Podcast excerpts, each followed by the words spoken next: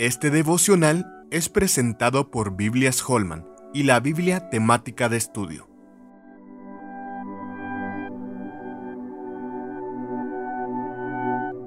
Peso de gloria. En 2 de Corintios 4:17 leemos, porque esta leve tribulación momentánea produce en nosotros un cada vez más excelente y eterno peso de gloria. En 2 de Corintios Pablo le recordó a la iglesia en Corinto que Dios la llamó de las tinieblas a la luz y resplandeció en su corazón para que la gloria de Dios fuera evidente al contemplar a Jesucristo, el Señor y Salvador. Los exhortó también a no desfallecer en medio de tribulaciones y persecuciones. Capítulo 4 versos 8 al 9. Si dentro del propósito perfecto de Dios él permite una aflicción momentánea a los creyentes, es porque esto resultará en una mayor comprensión y una experiencia más profunda de la gloria de Dios. Pedro lo explica de esta manera.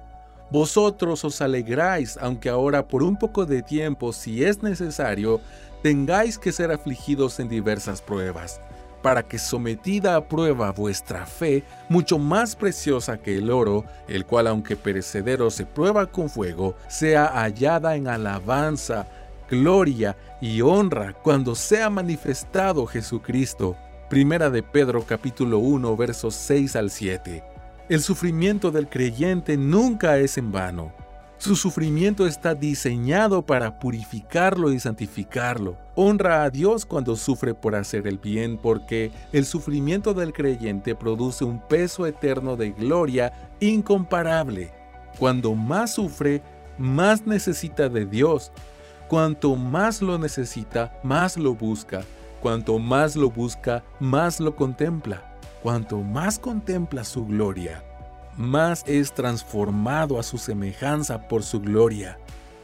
Pedro lo expresa con estas palabras en su primera carta en el capítulo 5, verso 10.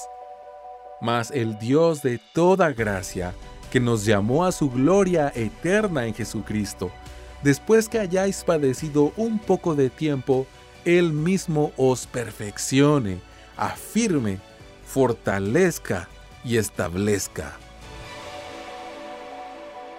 Con más de 250 artículos y devocionales teológicos escritos por más de 25 pastores y teólogos hispanos, la Biblia temática de estudio te ayudará a profundizar en el entendimiento completo de la palabra de Dios.